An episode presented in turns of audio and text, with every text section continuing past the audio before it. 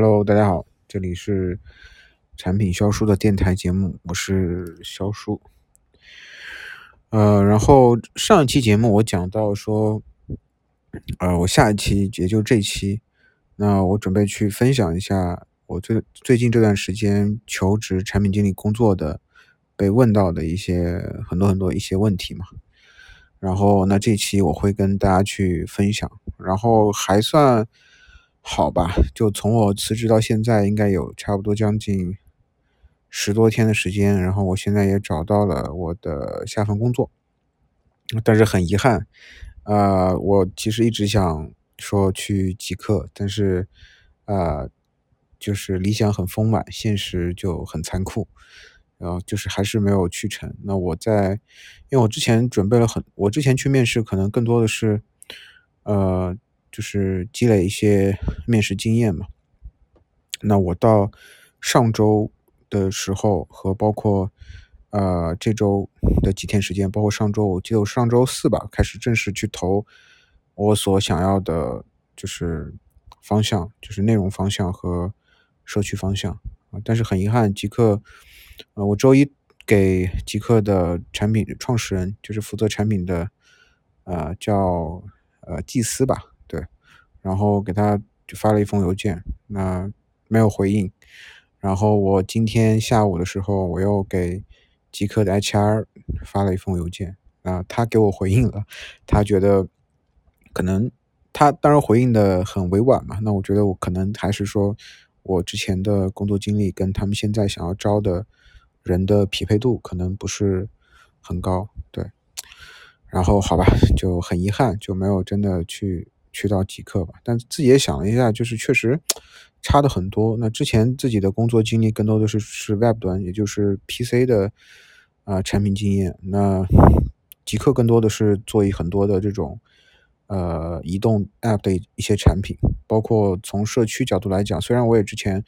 做了一个社区板块的产品，但是其实也没有运运营运营过程中的一个产品经验，怎么样把这个社区氛围造起来，怎么样啊？把这个社区的生态维持好，对，就是还是确实差的很多吧，嗯，然后我当然也投了很多其他的社区，比如说呃小红书，比如说像呃上海比较有名的 So，So 也在招，呃也没有招，他之前好像也是在有招社区，也有招内容的产品，那也没有获得面试邀请啊。就是就还还是很遗憾吧。那当然，幸运的是，那我也找到了一份呃关于内容方面的产品工作。那但是它这个行业的话是金融行业。那金融行业对我来讲，嗯，其实我大学的院校是金融类的院校。那我觉得，而且我觉得金融的行业整个的行业的天花板是比较高的。也就是说，你在这个行业里面可能是。再去做个三五年的话，可能你啊的上限可能会高一些，所以我觉得还不错吧。然后做，然后他们的产品也是 App 端的，那这这块其实也弥补了我在 App 端的产品的一些能力和经验吧。因为虽然说产品的能力是相通的嘛，但是其实之前一直做 Web 端的话，比如说类似于 Web 端，其实更相对来说更敏捷。所谓的敏捷就是。我不需要其实控制版本，我就就某个功能我觉得 OK，大家都觉得值得尝试或者值得去做，那就可能就花个一两天，或者或者是一个小的东西，可能就今天当天可能就上掉了，所以就是没有这种版本控制的这种过程啊。然后嗯，所以其实还有很多，比如说 App 端可能有很多的这种设计规范，比如说之前说啊，比如说从设计角度来讲，比如 Material Design 就谷歌的设计规范。还有 H.I.G 就是苹果的设计规范，那这些东西我在很早之前，嗯，是有接触过的，但是中间那么三年的时间，甚至三年多的时间，我其实都没有碰过 App 端的产品，所以对我来说，可能可能也是一个挑战吧，因为毕竟行业不一样，然后另外一个就是，呃，产品的客户端就不一样，对，然后。唯一一样的可能就是说，之前做过内容方面的一些产品啊。内容其实，内容产品最主要的就是，嗯，一个内容的浏览的体验吧，或者是内容呈现的呃呈现方式，然后另外一个是内容的浏览体验，然后然后可能就是说内容的整个的分发效率，因为他们做的可能更多的偏向于自己生产的一些内容，包括可能 Q 头部的 KOL 生产内容，可能很少涉及到用户的就普通用户 UGC 的这种内容，所以嗯。相对来说，可能是一个比较弱的一个，呃，就我之前一直期望自己能去做社区产品嘛，那他们的产品性质可能社区方面可能比较弱一点吧，但是也属于呃，也跟社区有关系，对，包括其实我们在聊的时候，他们也准备做呃短视频的内容，那这块其实我其实也蛮有兴趣的，包括他们。呃，会对接各种各样的这种银行的机构，比如说银行，比如说啊信托等等这些三方的机构。那么主要是给一些理财师做提供一些金融方面的一些报道和内容。对，所以他们需要还要需要一个后台，那所谓的他们所谓的中台吧，就是其实本质上也就是提高呃这些机构的获取信息的一个效率。那主要其实做就做这些事情，所以我心里还是有底的，就我知道我要去做什么但是可能没有底的，就是说之前的一些啊经验可能有些缺失吧。但是怎么说呢？产品最重要的还是底层的能力嘛，就是说，呃，你要明白，就是你要解决什么问题，对你的价值点在哪里，然后你具体该怎么样去做，怎么样通过你之前积累的一些经验和方法。怎么样去解决问题？包括你进入一个新的领域之后，怎么样快速的去学习、去掌握这个领域的相关知识啊？包括你在设计产品时候，产品的时候，你需要啊你的一些思考的一些方式，所谓的产品思维嘛。所以我觉得这些东西才是最根本的。那啊，建立在这些东西之上的一些呃一些东西，我觉得就是相对来说，呃，可能。其实你要去学的话，可能相对来说也学的会比较快一点，对。所以明天，明天就正式入职了。然后，呃，那公司其实跟我之前公司就离还离得蛮近的，反正还是那还是做十一号线，然后十六号线到龙安路，对。嗯，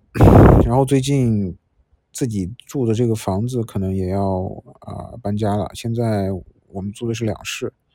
那可能后面因为我我弟弟来上海，他研究生刚毕业，然后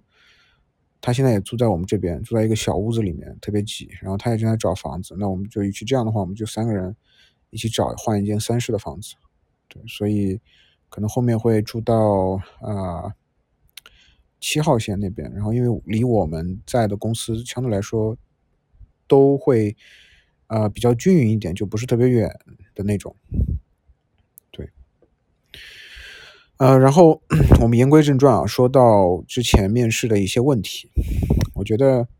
呃，面试的一些问题，我觉得最我让我觉得最有思考性的，可能就是我之前去啊一家公司叫红星美凯龙啊，这在虹桥的一家公司，他们是做呃最早这个公司最早是做家居的嘛，对吧？然后他们也后来现在也做了那个房地产相关的业务。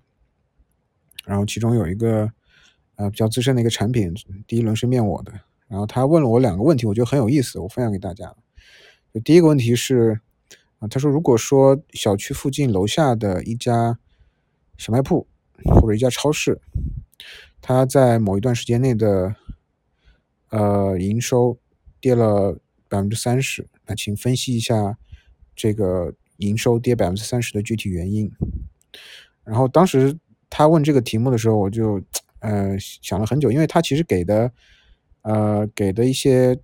条件或者是一些场景的一些描述都很少嘛，所以我一想，它肯定是一道开放题，它肯定考考量的是你怎么样去思考跌了百分之三十这个营业额的原因的思考的路径是什么样子的，所以我想了半天，但我我我我其实就是答答了一个。就是大概吧，就我大概能知道他考量的点，然后我就说可能是可能从客单价乘以营业营营收嘛，就是客单价乘以它的一个销售的一个单量，或者是乘以这个呃客户的人数，从这个角度去讲，对，然后我就想了这个角度，然后我分别去拆了两个维度去分析，哎，这个客单价降低会有什么因素导致的？我就给他列举了很多的场景，就比如说可能，呃，呃，可能有一些什么客单价比较高的商品断货了或者怎么样，对，然后从客从这个购买人数的角度考虑呢，可能说周围开了一家新的超市，那或者是很多用户可能从线上可能。啊，线上买了，或者是有一些超市突然之间举啊举举开展了一些活动啊，对，等等这些因素，那么自己的客客户会就有一个流失，对，那其实这个回答怎么说呢？思路也是对的，但是也不是说呃回答的符合他内心的一个标准和要求啊，他其实就是想想说，你比如说你已经拆到了客单价乘以这个购买人数之后。那其实你还可以继续往下拆，那客单价有什么因素影响？那销售人数它有什么因素影响？再往下拆，然后再拆的更细一点。那这样子的话，可能你就更快的能能够去啊定位到一些具体影响这些很细的指标的一些场景场景。对，所以这是一个我觉得一个开放的蛮有意思的一个题目啊。然后另外一个他出了一个题目说，呃，说很多时候，比如说税务税务局。然后在统计这个，比如说上海市的平均收入的时候，为什么很多人在底下会评论说自己拉后腿了，自己远远没有达到这个平均收入？为什么底下评论有很多人这样说？那然后当然我也给出了很多的自己的想法，就是说我我我我怎么回答？我是回答说，可能是因为，嗯，可能是因为很多的，就是只有只有觉得自己。啊的收入比这个平均数少的人才会去在底下评论，那这是第一点，这我回答的。然后第二点可能就是，嗯，哎，我当时也忘了，反正我说的第二点我也忘了。但但是我我我想我想说的重点就是他怎么样去觉得这个问题的最佳答案是什么呢？他是说，呃，其实税务局他统计的方式可能更多的是在于说。通过缴纳的税，从而去推导出每个人的平均收入。但是很多时候，我们说缴税它是有一个呃，就是有一个有一个工资上限的，工资下限的，就是你现在好像我你必须得超，你就是超过五千块钱的月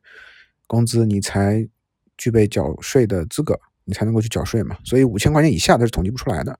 然后对他后来，反正他后来给了我一个提示，然后我也朝这方面想了，对。然后还有可能就是说，呃，每个人每个公司的这个工资的这个指标都不一样，可能有时候他公司有时候的工资可能有一部分是正常工资，有部分是作为津贴或者怎么样，所以计算方式工工资计算方式也不一样，所以这里我们会导致很多的偏差，那可能就是平均工资可能就会虚高一点，对。然后其实我后来想了一下，就是他在问的时候不断的提示我，他说要从这个。统计学的角度去讲，然后我觉得很奇怪，为什么非得要让我去从统计学、从数学的角度去讲？后来第二轮面就是他们的 CTO 面的，就是一个技术总监面的，他第二轮面居然啊，CTO 也是属于相当于这种啊啊，就 CEO 这种级别的嘛，对吧？原来他是 CTO，那个 CTO 是做这肯定是理工科出身的，对。然后他很多时候就告诉我这个数，强调数据这个东西。所以那个人后来问我很多事，很多也问了我很多的问题，其实都是围绕数据这个点去讲的，对。但是其实我觉得，因为他们他们的就像做这种房地产的数据，可能就是这种，呃，他们因为房地产有很多的这种门店嘛，那门店的话，可能要就是最主要考量的数据就是呃人效的问题，比如说我新招了一个经纪人。那比如说我这个门店有二十个经纪人，那平均每个经纪人产生的效益是多少，对吧？如果我新招来一个人，那这个平均的效益被降低了，那说明这个人可能的人效可能就是这个人可能就是把整个的人效的平均值降低了，说明这个人的能力可能是有问题，那可能就要需要去优化。那其实他们是做的做的这样的一个事情，对，所以。呃，所以那那家，反正我就是觉得这两个问题还是蛮有意思的，还是蛮有思考性的吧。我觉得他问的还蛮有意思的，对。然后其实本质上它还是很多是时候是围绕这种统计的方式或者是数学的方式数理的方式或者这种角度去思考的。就他其实更强调说你的这个这个整个的一个数据思维是什么样子的。那是这个这个这一家，所以这家给我带来了一个很大的呃，就是触发呃，就是也不叫什么很大的这个呃启发，就是他们还是比较注重数据的。然后另外一家，另外一家是叫中原科技问卷网，那我也去面了。那其实那家其实面的已经呃很好了。但是最后我很愚蠢的说，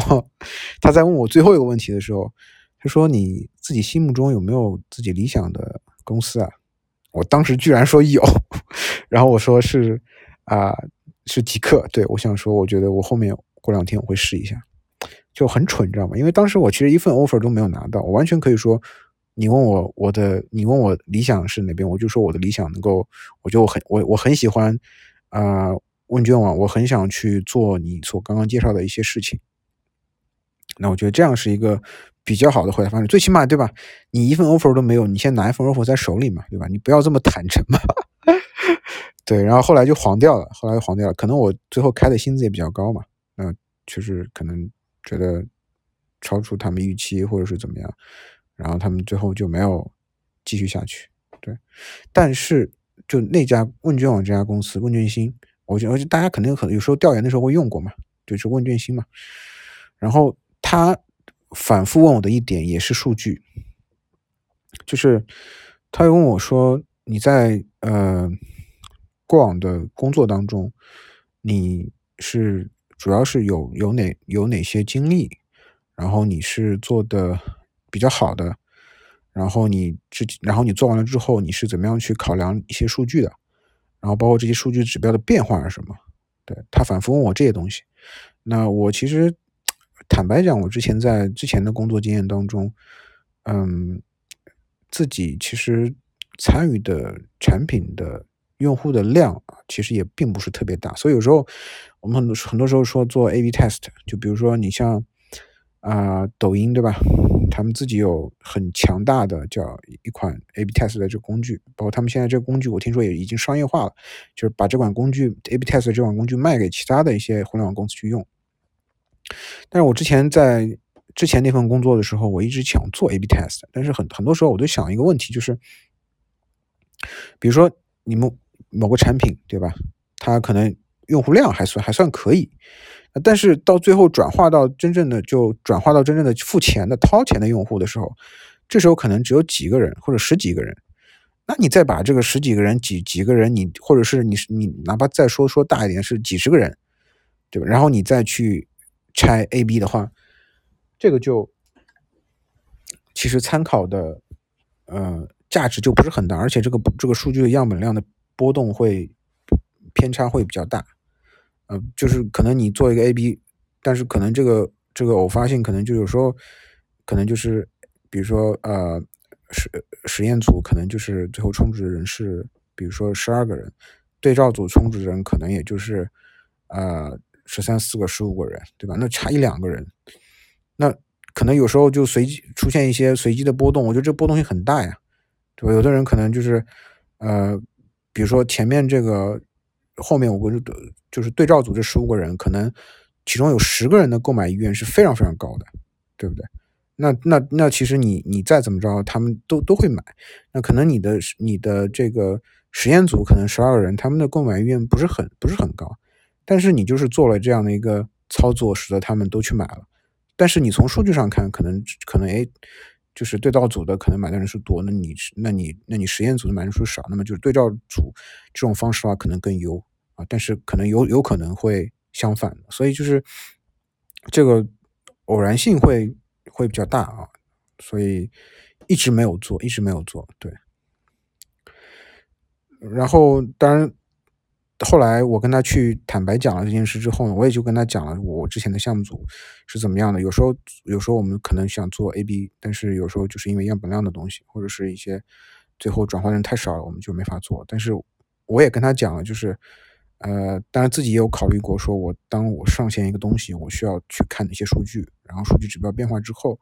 那我该怎么样去调整？对，当然我也会跟他去聊这些东西。其实也是本质上一个思路吧。就是我想告诉大家的是什么？就是有时候我们在，就比如说很多可能做呃 to B 的业务的，可能 to B 业务大家都知道吧？可能很多的 to B 业务就是数据量都比较小，数据体量比较小，因为就面向公司嘛。那如果以公司为单位的话，那你你哪怕你就是面向个几万个、几万家企业，那你的数据量肯定也就是几万，对吧？所以，嗯，所以其实本质上我觉得还是说。呃，即便是你没有真正的一些实战的实操的一些大的数据体量的一些产品，但但是一定要有一定的这种思维在里面。就是我虽然没有这个经验，但是我知道我碰到具体情况的时候，我应该怎么样去思考，我应该怎么样去 怎么样去 去嗯 参考哪些数据，然后怎么样去在数据高了或者数据低了之后，我怎么样去判断去。去调整这个产品，去优化这个产品，对，那我觉得这个是重要的。所以，其实这两个面试的经历给我带给我的一个比较大的一个启发，就是说，其实很多公司还是，特别是一个比较 OK 的公司，他们其实还是比较注重产品经理的数据的能力的，就是他们对于数据是不是足够的敏感，平常是不是足够的重视数据。嗯，那从我的角度来讲，我觉得数据真的很重要的，因为。很多时候，我们都在做一些决策的时候，就是拍脑袋，然后很多时候都是从自己的角度出发的，就是很主观的一个东西。我之前看看看过这个《我是怪签》，他《我是怪圈》，他的作者是侯世达，然后他之前写了一本就是神书，我们称它为就是很经典的一本书。这本书那本书也特别难读，叫做《G E B》，叫 G E B，G E B 三个字母分别是呃某。某一个名人的字母的开头，名字的开头的一个字一个字母，对，G E B，然后它里面会有一个特别经典的图是什么图呢？就是有一个呃立体的一个圆柱形的一个呃东西，然后呢，它有三个面，每一个面呢都有一个字母，就刚刚说那个那本书叫每个面有一个面是 G，有一个面是 B，有一个面是有个面是 E，然后呢。你从某一个面把一个聚光灯打上去，投射到墙上，它就是一个那个面的一个字母的一个形状，相当于我们的视角，我们从从某个视角切过去，从某个视角看这个物体的话，可能就只能看到这个物体的一个面，比如说你只能看到 B，那么从另外一个视角，你同样你也只能看到一个面，那你可能看到 E，对吧？那那从另外再从另外一个视角可能看到 B。那其实说，就这个视角就是代表了每一个人，其实每个人看的视角不一样，他所看到的东西就不一样。但是，其实这个物体就是并不是说其中某个人看到的那个样子，可能就是要大家结合起来才能够去呈现出这个物体原本的样子，就类似于这种盲人摸象嘛，所以每个人的视角都有它的局限性，所以数据这个东西就是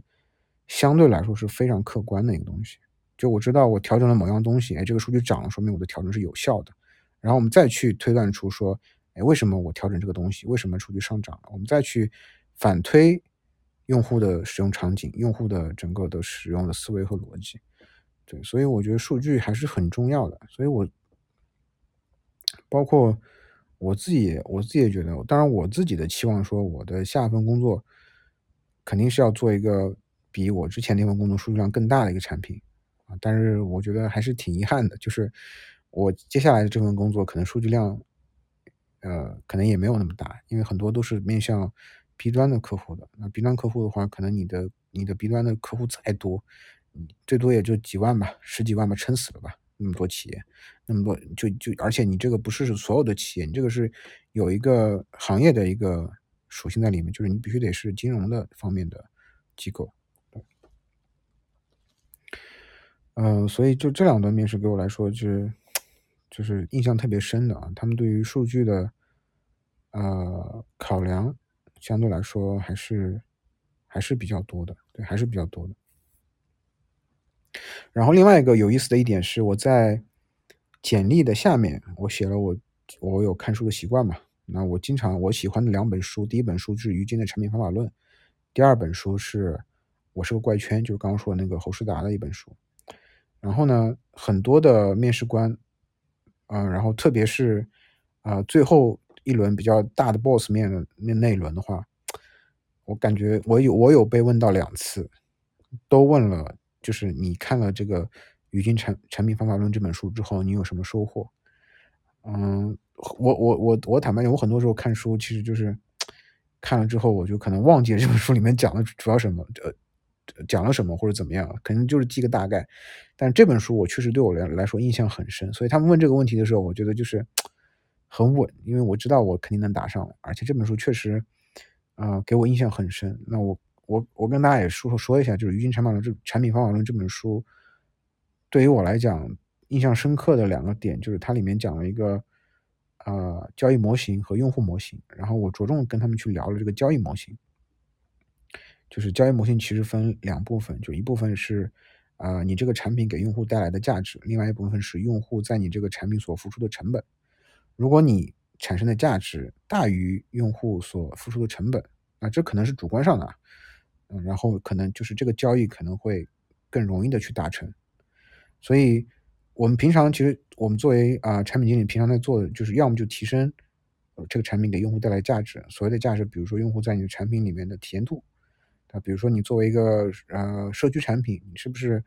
满足了你的社区里面的内容，是不是迎合了用户的需求？然后用户在你的社区里面发布内容，他是不是获得了一定的回报？比如说别人的关注、点赞这种反馈，或者是啊，比如就是一些其他方面的一些收益。对那可能这就是用户所获得的，然后用户的一呃用户的投入投入的所谓的就是时间啊，然后比如说你像像我们之前最早的我之前做的产品就是会员类的产品，那用户更多的成本在于说我去买你的 VIP，对不对？那我产品给用户提供的价值就是说你买了 VIP，我给你提供很多的很多素材，很多很多图，对吧？但是其实用户除了我们说的这个大头的这个钱的这个。成本之外，其实用户在你产品中的其他也有很多其他的成本，比如说他所呃花费的时间，对吧？他对你的这个产品的信任度，包括他购买的产品，你们这个产品是不是有保障？那等等等等这一系列的，其实都是成本。因为比如说，就是嗯，如果说我在你这个产品，比如我我打个比方啊，就是因为我我们之前的业务就是。很多都是有要有版权的嘛，那有的用户可能对版权这块可能特别的在意，说你这个图片如果交了钱，如果没有版权，那我后面的麻烦事就很多，我可能还会还会赔钱。那所以你在这个产品里面，你就要把版权这个东西突出非常非常突出，让用户一目了然就能看到。这样的话，不仅节省这个浏览的查找信息的时间，另外一个信任度提升了，不确定性降低了嘛，确定性提升了嘛，其实不确定性也是一个很很大的成本。对，那比。我说起不确定性，我要扯远一点了。比如说，我之前我看到一个很有意思的例子是什么呢？就是，嗯，呃，就是比如说，他们举个例子啊，就是买这个，呃，就是假如一个人他获得了一份呃收益啊，这份收益呢有是有两种方式。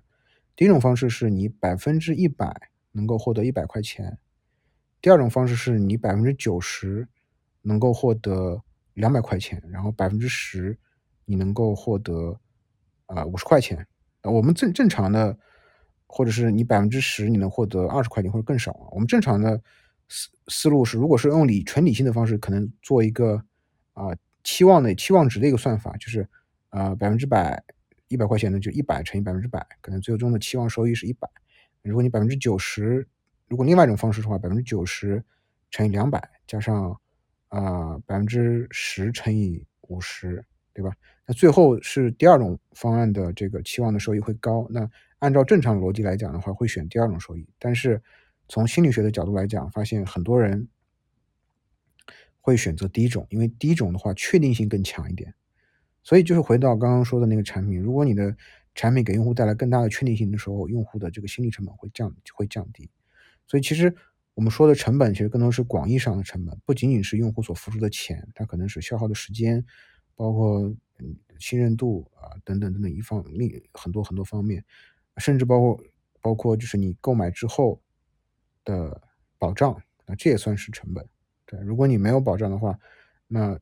用户的这个沉没成本就会很高，就你交了钱，你最后没有保障，那我之之前交的钱就白费了。如果你有保障的话，哎，那我相对来说成本会降低一点。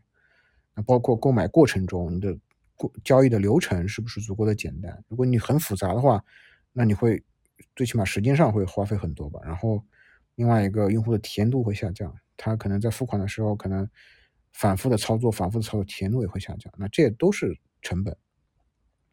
所以就是我刚才就是我我会我会比较的。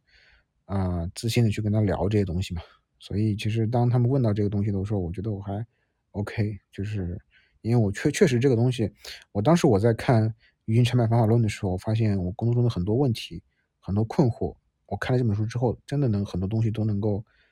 根据他的这个模型都能够可能解决百分之八十，对，可能让我的思路会更清晰一些。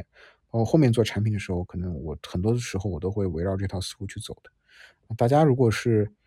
有兴趣的话，反正我是力推给大家，可以其实可以看一下这本书。对，嗯，然后还有其他的就是一些，呃，像什么我自己还面了什么那种广告产品经理啊，这种其实不在我的规划之内，但是怎么说呢，就是混个面试经验嘛。然后因为自己也想去啊，先拿一两份 offer，然后自己心里有个底。但是，其实我面试了大概有，呃八九家、十家左右，最后只拿了一份 offer，就是我明天去入职的这这家 offer。所以我觉得，嗯，怎么说呢？感觉我自己觉得还是机会不多。就现在可能因为也没有到真正的招聘的招聘的这个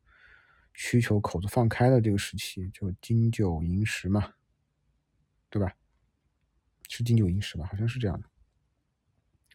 所以可能后面可能会好一点，但是确确实，好像我自己感觉啊，包括之前也很多人说，包括我之前这个网站上面看到说，现在大环境确实，嗯，不太好。但是怎么说呢？这个东西也不是绝对的，有时候你就是运气好了，就确实能够找到自己所觉得心仪的这家一家公司或是一个岗位。还是要看自己吧。我觉得更多的，其实我之前，我这次我之前也算裸辞嘛。那我就是，可能我现在的裸辞成本不是很高，但如果我以后真的有了一个家庭之后，我可能就觉得，如果我裸辞了，我的经济来源就没有了。那如果我甚至是我买了房要房还贷的时候，房房贷还房房贷的这种情况下，那我肯定更不能裸辞了。我一裸辞还贷都还不了，还不了。所以裸辞需谨慎。对然后，但是我这次裸辞的话，真的就觉得说，自我成长，包括我所收收获的回报，包括各方面，其实我就觉得就差点意思，然后就稍微差了一些嘛。就是包括回报来讲，包括自己成长来讲，这是自己收获嘛。然后也自己也可能没有很大的这个心理说，觉得我对这个产品很有兴趣，我要把它做好。可能 还有包括一些环境的方面一些因素，那我觉得我要离开了。我觉得我太煎熬了，就离开了。然后另外一个，我这两天的感触就是，当你裸辞之后，你在家里面这种感受，心理压力其实是比较大的。我刚刚裸辞的时候就没什么，没什么感觉嘛，因为其实刚刚裸辞，你还没有离开公司很久，你觉得好像自己还有很很大的希望，后面还有很多场面试，然后还没有去投自己心仪的公司，还没有被自己心仪的公司拒绝的时候，你觉得希望还是有的。还是很大的，但是你慢慢的发现一家、两家、三家、四家好像都没有给你回应的时候，你还没有过了大概十来天，我感觉就是过了十来天都还没有一个礼拜多，十来天都没有回应的时候，我心里就有点焦虑了，我就感觉就是自己是不是真的不行啊？自己是不是真的不行？然后自己哪怕这种三年的积累或者四四五年的积累，我感觉是不是好像还是差了那么点意思？就是会有这样的这种怀疑自己的这种感觉，包括其实在这段时间里面，因为自己没有产出了，所以自己会缺乏自己的这这种价值感，就觉得自己好像，嗯，没有没有就是没有这种成就感，就不像每天你工作的时候可能会啊推动推进一些需求，或者是统筹一些事情，协调一些事情，但是自己好像每天都闲在家里面，哪怕可能每可能偶尔会看看书。然后可能会去再提高一下自己，但是就是没有产出的时候，你觉得自己就是一个比较没有价值的人，就这个其实也是另外一个自己自己的一个心理压力在里面，对。然后另外一个压力就在于说，比如说你周一到周五的时候，有时候你出门吃个饭，你发现很多人都正常上下班，啊，比如说你晚上出去吃饭，很多人都下班了，然后这时候你就心里也会有这种压力，觉得啊，别人每天正上下班正常的工作作息，你自己在家里面都没没有工作，你就这种感觉就很很糟糕。所以怎么说呢？这件事情也给我一个。也算是一个教训吧，就是啊，我以后不能这么任性了。就即便说我在在觉得在公司里面觉得很难受，啊，好像就是啊，对自己所做的事情完全没有兴趣的，但自己也要去啊，创造兴趣，创造自己的价值出来。对，对对，就是还是我也建议大家不要裸辞，就是因为很多时候大家就是没有体验过这种裸辞感受的时候。可能不知道这个过程是有多痛苦，但如果你体验到了之后，你觉得啊，好像确实就跟大家说的一样，千万不要裸辞。对，嗯嗯，然后最后我想再跟大家去分享一下，嗯啊，这两天我我我想到的关于产品的产品经理的一个比较难的一个难点啊，我我想跟大家分享就是。我不知道大家有没有看过《思考快与慢》这本书，就是其实人的思维分两种状态，一种是快思维，一种是慢思维。快思维指的就是说你调动自己的潜意识，就是你潜意识想到什么你就去啊去说什么，或者想要什么你就去表达什么，这种就是就是调用你的潜意识去呃思考或者去表达或者去说的一个一个一个模式。另外一个就是慢思维，慢思维是调动你的。要需要你的强大的这个逻辑思维能力，包括需要你调动你的这种过去过往的这种记忆，这种记忆还没有去进入到你的潜意识，所以需要你消耗你很大的脑力。所以我我就在想啊，呃，其实你看，你观察一下，我觉得像这种程序员为什么比较的内向，然后可能比较的木讷，感觉看看上去比较木讷，因为他们所做的工作就是要不断去调动他们的逻辑思维能力。对，因为他们是要要去写代码嘛，他们要去考虑各种各样的逻辑性的问题，所以一直在处于这种慢思维的模式当中。那这样的话，就是他不能更好的去激发他的这种啊潜意识的思维，也就是快思维。这时候，比如说你跟对方去，比如作为程序员跟对方去聊天的时候，对方跟你交流的时候，他一直处于这种模式状态下，他的反馈就是会很慢。他别人说一说一个东西，问一个东西，他他可能要在呃通过这种慢思维，可能要再处理半天，他才能够输出。所以他显得可能显得比较的木讷，比较的不善于交流，不善于沟通。对，那我们再换一种另外的这种方式，比如说，呃，像一些做销售的，对吧？那包括做产品的，很多时候他其实调动的就是他的快思维，就是很多时候别人说什么，他可能想到什么就说什么，他想到什么就说什么，可能就是更多的是调动他调动他的这个潜意识。那这个潜意识，这个快思维的最重要的。就是价值在哪里？就作为产品经理来讲，就是我们很多时候在去看这个产品到底好不好、O 不 OK 的时候，我们是要有同理心，我们要站在用户的角去思考。那如果你是一直处在这种慢思维里面的话，其实它不是用户的视角。用户的视角，他其实不知道你产品的很多逻辑的，他可能就是个小白。我们说要把自己变成白痴去体验这个产品，他可能就是个小白，他可能就一秒变小白，然后所所以产品经理需要有能力一秒变小白，然后就。从像小白一样去体验的产品，那这时候就需要快思维，就完全去调动你的潜意识，不需要你深度思考，不需要你思考这个产品里面很多逻辑，你甚至可以忘掉很多逻辑，然后就是要保持那种钝感，那种啊比较啊比较就是反正就是不要去这种深度思考，就是很快的去体验这个产品，很快的很很调动你的这个潜意识，不需要你深度思考去体验这个产品，那这个时候就需要快思维去支撑。啊，包括你像，嗯，在开会的时候，比如说在向上沟通的时候，有时候没没有那么多时间让你去思考的。别人问个问题，或者是给你一个疑问，你必须得立马就会要去应对过来的。那这时候如果你在调用慢思维的话，可能你你要想半天，想个好几分钟、十几分钟，你才能想出来。那这个别人等到你什么时候？这个效率就很低了，然后也显得你不是特别聪明，对吧？就是这个是很大的一个问题。就是如果你一直调用。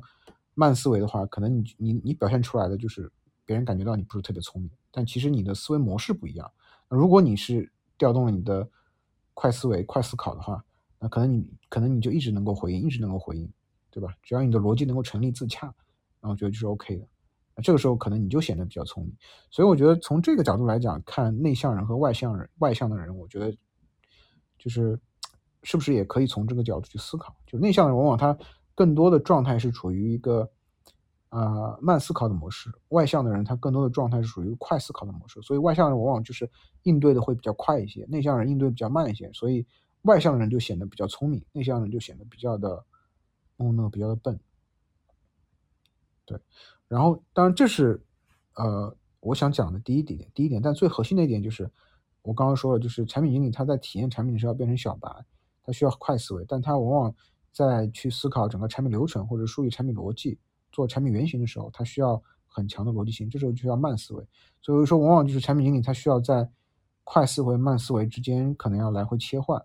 这个其实我觉得这是一个很难的点。当然，这只是我自己主观的感受。就我工作状态下，有时候我就这样。如果是我，比如说我一天大部分时间都在去梳理逻辑、去画原型、去啊去把这个需求去完善起来、去输出自己的 P R D 的时候，我可能需要很很。很安静的环境，或者是比较深度的思考。那这个时候，如果一直处在这个状态下的话，我就觉得自己可能，呃，比较的反应比较慢，然后可能会被跟别人沟通的时候会回应比较慢。那另外反过来，另外一种状态就是，如果我频繁的跟别人沟通，啊，可能频繁的可能开会的时候，那这时候我的反应就会比较快。那我就可能很多时候就调用自己的潜意识的思维去跟别人沟通开会。所以，但是如果你这两两种状态，比如说你在画运的时候突然开个会，然后让你去做很很强很多的应对的时候，我发现我很多很很多时候就会比较的木讷，感觉有时候就应对不上来这种感觉。对，这这是我的一个主观的感受，但可能大家有的我不知道大家是感受什么样子的。对，所以这个是我这两天的一个这两天一个想法吧。好，另外。最后说一点，就是我之前说我们创了一个产品的群嘛，那么这个群里面的人现在越来越多了，然后里面有也有做各种各样的啊产品，比如说啊今天刚刚加进来的一个是做电商的，那也有做啊就是呃智能工业的产品，有做金融的理财的产品，也有做是呃还有一个也有做社区类的产品，也有也有做。嗯，也有做这个啊，之前有做什么？哎，做过做过那种系统的，就什么 OS 手机系统这种产品。然后当然也有很多的啊运营同学，也不是很多了，这里应该有两个运营同学吧，还有一个呃，还有做程写代码的程序程程程程呃写程序的同学。对。然后另外一个我发现。我之前老公司也有很多人听我的播客，我当时完全不知道，你知道吗？就是我觉得他们应该很难，我也没有去发现他们平常会用小宇宙这种习惯啊。发现确实有很多人在听我的这个播客，然后呢，因为我之前我会把自己的一些比较私私人的一些事情也分享到这个播客里面啊，那所以他们都知道了。OK，fine，知道就知道吧，其实也没有什么关系。嗯，反正我已经离开这个公司了嘛，对吧？嗯，对，反正我也我是希望除了能够去分享一些，呃，自己的一些产品的一些体会之外，然后更多的能跟大家去分享我自己的一些生活的一些经历，然后我所特别是有趣的经历，我会跟大家继续去分享。对，然后呢，这期的节目就到这边了，那我们下期节目再见，大家拜拜。